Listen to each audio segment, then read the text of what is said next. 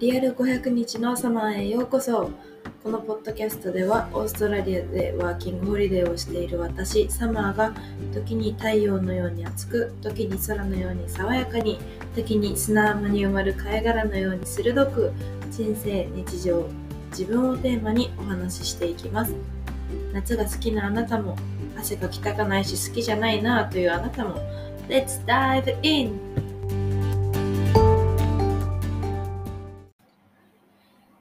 さん、こんにちは。サマです。こちらは、今、夜の7時52分ですね。もうすぐ8時です。皆さん、今日はどうお過ごしでしょうか？昨日はひたすらワーホリについてお話しして、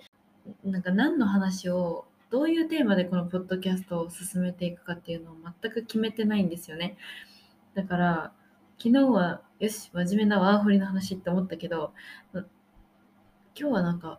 明日は満月らしいですね。こっちのシドニーは、どうかな？今日は急に夜になって雨が降り出して、明日も雨予報だったような気がするので、多分見られないと思うんですけど、前回の満月の時、2週間前ぐらいかな、は、えっと、海に行って、ひたすら夕方満月を見てました。すっごい綺麗でえっと、オーストラリアのなんでかはちょっとわかんないんですけど多分地軸とかその位置の問題なのかもしれないんですけどめちゃくちゃ月が大きいんですよ。もう本当にえ引くほどでかいです。なんかえ月近づいてきてるって私本当に思ったぐらい大きいんですよ月が。だからその満月の時にビーチ行ってその月がこうなんか太陽のサンライズみたいにわーって境境界線じゃなくてあそこなんて言うんだっけ？水平線からこうバーって登ってくるのを見てもうさんさんと輝くのをひたすら見てました。多分1時間近く。でなんか反対側の空では西の空では太陽が沈んでってサンセットだったんですよ。もうすっごい綺麗でもうみんな集まってきてたんですよね。そのビーチの丘の上みたいなとこあるんですけど。東京ではどうなんですかね。今日は私は母親に連絡した時は湿気が多いみたいな。そんなに暑くないけど湿気が多くてあんまりいい感じの爽やかな天気じゃないっていうのは聞いたんですけど。明日は晴れるといいですね日本は。これそう日本っていうかえっと私この仕組みがよくわからないんですけどこの何ていうのポッドキャストの配信の仕組みがわからないんですけど Spotify と Apple Podcast と Anchor っていうやつで配信してるんですね今この番組。そのエピソードの誰が見たっていうかどういう地域の人が見てるとかいうのをちょっとチェックできるんですよ。ちょっとチェックできるって、うん、しっかり しっかりチェックできるんですけどなんかフランスとアメリカが入ってて、フランスとアメリカと思って私普通に言語日本語で設定してるし、英語一言も喋ってないし、フランスとかアメリカに住んで、住んでいらっしゃる日本人の方が聞いてるのか、アメリカとフランスの方が聞いてるのか、ちょっとよくわかんないんですけど、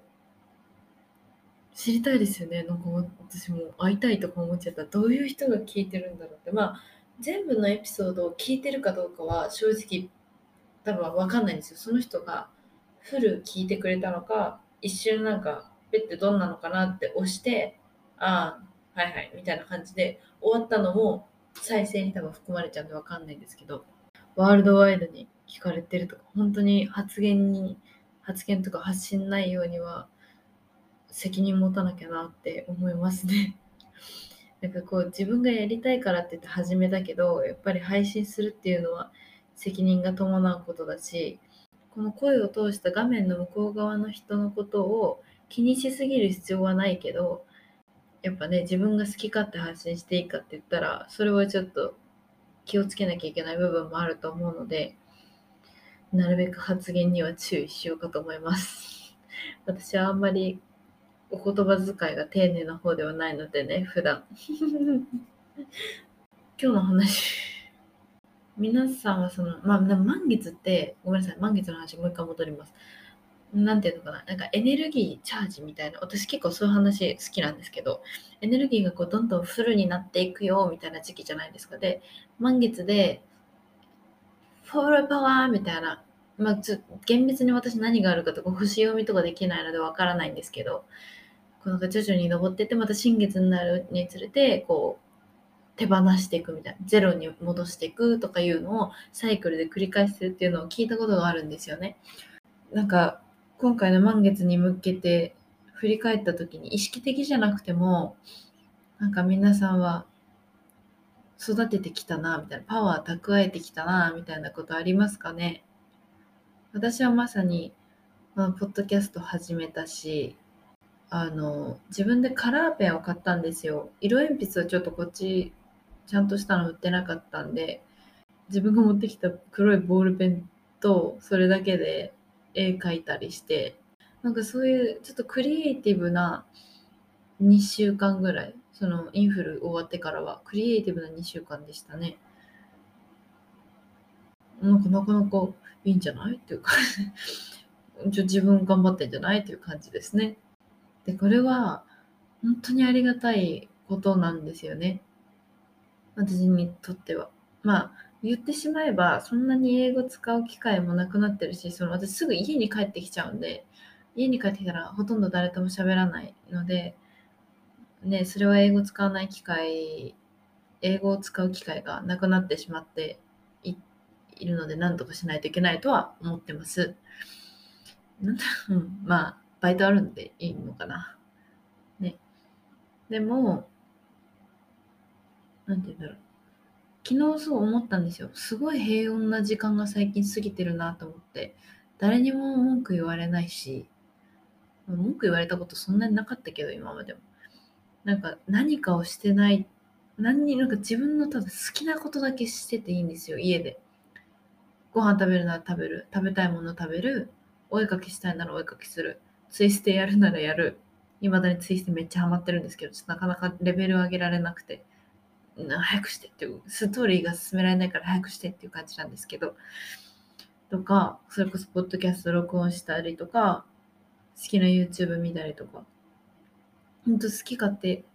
できてて、本当にありがとうございますっていう感じなんですよね。これって全然当たり前じゃないし、多分私、来週に新しいお仕事始めるんですけど、カフェの。だからそれが始まったらまたちょっと忙しくなっちゃったり、ちょっと緊張感が走ったりするはずなので、まあ、今のうちにじゃないけど、来週からも息抜きしながらやろうと思いますけど、今ラッキーと思って、ちょっとお休み期間的な感じで自分の好きなことをさせていただいております。でもやっぱりメリハリ大事ですよね。もうなんか全然自分の時間がないぞっていうわちゃわちゃした時間があるからこそ自分の時間があった時におどうしようせよってなるっていうそのコントラストとか大事ですよねやっぱり何何でもかんでも。私よく考えるんですけど雨の日がずっと続いてなんか気分ゴイーンって雨もね、すっごい地球には大事なんですけど、やっぱずーっと続くと、ちょっとずつ気分落ちてくる人も少なくはないと思うんですよ。私も含めて。で、なんか雨の日があるからこそ、晴れなった時に、晴れた太陽ってなるじゃないですか。かそういうコントラスト大事。その世界の終わりさんの、私世界の終わりさんすごい好きで、ライブも2回行ったんですけど、レインって曲あるんですよ。その、虹っていうのは雨が降ったからこそできるものだみたいな歌詞があるんですよね。だからもう本当その通りなんですよ。虹ってうん私はなんですけど昔から虹が大好きなんですよ。やっぱ私色とりどりなものがすごい好きなんでなんか虹とかが空にかかってるとその誰も描いたわけじゃないのに自然の摂理でそういうのができるっていうのがもうめっちゃ感動してすごいなんかなんていうのかなマジックを見てるみたいな気分に昔からなってたんですよだからなんか幼稚園の時とか小学校の時とか自分で好きなようにお絵かきしていいってなった時は必ず虹描いてたんですけどさ置いといて すぐそれちゃうからそれだからそのコントラストやっぱ大事ですよねって話でしたよね。そう、お休みが、忙しい時期があるからお休みもらえる、お休みが楽しいっていう話ですよね。で、その、そう昨日考えててちょうど去年ぐらいまではややみやみちゃんな時期が結構長く続いてたんですよね私は。でそれ今までのその私の思考の癖として今みたいなすごい自分が何も特にその社会に貢献する的なことはしてないけどしてないで自分の自由な時間があったりとか自分の好きなことだけしてるダラダラしてるみたいな時間があったりすごい幸せなことが続いたり平穏が続いたりするとこの平穏っていつ終わるのかなって次こんなに幸せだったら次起こる悪いことってどれぐらいのレベルなんだろうみたいな。こういうことが続いてる時って大体とんでもないこと起こったりすんだよなみたいなすぐそういう風に自分で戻ってたんですよ。なんかその振り返ると多分保険をかけてその落差に落ち込まないようにしてたっていうのはあってすっごいいいことがあった後にもうめっちゃショックなことあったらゴンって沈むじゃないですか自分の気持ちが。私ね中学校ぐらいの時に経験あるんですよね。そのクラスで好きな男の子がいて隣の席とかでめっちゃバーって喋った今日めっちゃ喋れたみたいなすっごい嬉しいじゃないですか。もうおはようっていうやり取りをできただけでもいやーみたいなあの思い出ポロポロの女の子主人公の女の子が空に上がってっちゃうシーンあるんですけどあジブリです。そうなんかそれぐらいバーって上がって部活もめっちゃ頑張って帰りその向こうの相手の部活が終わってもし帰り校庭とかで会いたいなみたいな時を思ことを思ってた時にその好きな人が全然違う女の子と並んで帰ってるのを見た時とか私やったんですよね。あの時でああいうのなんだっけな別に付き合ってるわけじゃなかったのか付き合ってたのか忘れちゃったけどなんかそういうシーンをなんかそういうようなことがあったんですよ。そうするとガーンと落ちるじゃないですか。うわ、わその隣わしじゃないんかみたいな。うわそのなんでその2人仲いいんだっけとか。ね、そういう落差ってやっぱきついですよね。その逆はいいけど、その上から下っていう落差はきついじゃないですか。なんかだからそういうことを昔からめちゃくちゃ臆病なのもあって、そういうのを避ける傾向にあったんですよ。だからもうその思考の癖ですよね。そうでも最近はなんかやっぱそういう自分のことに気づいていったりとか自分をそれこそこの前ちょっとお話しした整える的な感じでこう拙いながらもねちょっとずつちょっとずつこう認識していくにつれてもう先のことをあんまり考えないようになりました。多分そういう人多いと思っていてでも本当にわ今一瞬ピッてあ幸せって嬉しいって思った時はもうしっかりそれをかみしめて受け取ってください。もう先のことは一切気にする必要ないというか一旦その幸せな時間をかみしめるだけで大丈夫です。でですよ。そう私はそんでまた今日ついに大きな自己投資を1個したんですけどお金がないっていう自分の考えは大切になでなでってして一旦ちょっと遠くに行ってもらって学校の近くのショッピングモール行って今まで何回も何回も諦めちょっとなんか勇気なくて頭で考えすぎちゃってやめてたんですけど香水を買いました自分で。拍手。これうるさいかなことやったそう。もう拍手ですね。私、よくこの決心したなって思いました。でも結構高かった、普通に。私が買ったのは、ジョー・マローンの香水なんですけど、で、ブワーって並んでて、一個一個嗅ぎました。マジでもう鼻バカな、なんか酸欠になるみたいなのを 一人で繰り返して、なんか息ふーって吹いて、吸うとかいうのを永遠に繰り返してたんですけど、私がすっごい好きな香りがあって、あえて別に理由は特にないんですけど、あえてここではね、内緒にしとくんですけど、香りは。そう、1個香り変えて、これだと思ったのを買いました。50ml ぐらいのやつ。そう。で安くなかったですけど、やっぱ香水のその匂いまとってる俺みたいになるんですよね。その香水つけて、それが結構、ふと香った時に、あい、いい女ですってなるんですよ。超典型的。多分、でも共感してくれる方多いんじゃないかなと思いますの。超典型的な女子です。典型的とかいうのも今はもう時代じゃないのかな。そう、でも私はそういう女なんですよね。匂いとか、なんかふとね、したことにはめっちゃテンション、お前ら女やでいっていうテンションが上がるっていうことなんですよ。バシャバシャにつけていこうと思いますね。イメチェンはしたいんですよね。思いっきり。だからなんか、今ご飯食べた後だから普通にちょっとなんかゲップみたいな出ちゃってごめんなさい、聞こえてたら。そう私、ゲップは出ないんだけど、あの汚い話しないでよ、もう。あの素人なんだからもう。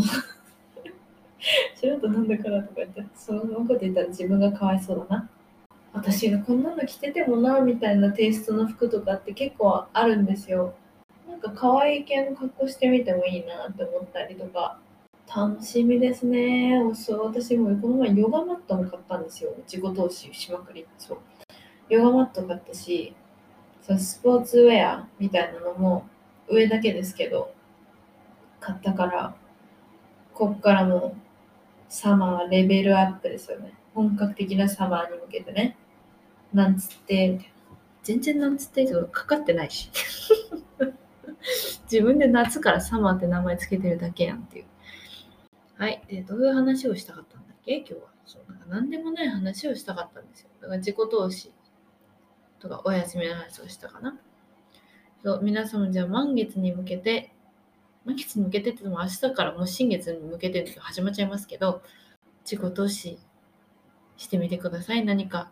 人に何かを与えることが自己投資になる人もいると思うし、自分が最高って思えることをやってみてくださいね。何でもないお話でしたけど、なんとなく撮りたくなって撮っちゃいました。聞いてくださってありがとうございました。次回はおそらくワーホリの話戻るかなって思うんですけど、また次回の配信でお会いしましょう。素敵な満月の一日を過ごしてくださいね。皆さん、お体にお気をつけて、サマーでした。バイバーイ。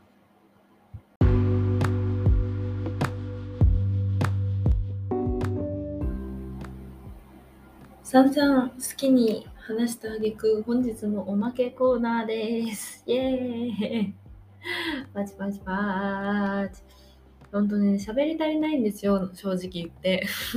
一日でこうやって声に出して話すってことがないので、話したくなっちゃいます。はい、今日のおまけは何をお話しするかというと、一番最初が Day2 のイントロダクションじゃないやつでお話、一瞬あのお話しさせていただいた私のこのポッドキャストの名付け親のイラストレーターさんについてのご紹介でございます。イエーイお待たせしました。そのイラストレーターさんの方の名前、おはるさんです。えっと、インスタグラムの、えっと、ユーザー名、ちょっと私、リンクの出し方がすいません、わかんないので、えっと、アカウント名、ユーザー名、貼っておきますね、おはるさんの。おはるさん、本当にありがとうございます。このポッドキャストの話もね、させていただいて、おはるさんもポッドキャスト聞くの大好きらしくって、そうなんですよ。なんかめちゃくちゃ応援してくださいました。ありがとうございます。頑張ります。そう。で、もうおはるさんの絵は、えっと、ハワイ、なんか私の感じではすごくハワイアンテイストなんですよね。で、そのハワイアンテイストの絵で、いつもすごい、あの、柔らかい色でビビッドなんだけど柔らかい印象の絵であったかいんですすごく絵が。で大体そのキャプションインスタグラムってイラストとか画像とともにキャプションつけれるじゃないですか。でそれのキャプションがまた毎回毎回刺さるんですよ心に。本当に読んでみてほしいです。もうエナジー エナジーでしかない。だからめっちゃくちゃ嫌なことはとか全然なんか知んないけど気分上がらないってこともありますよね。そう、でも、このおはるさんもそういう日があるんですよ。もちろん。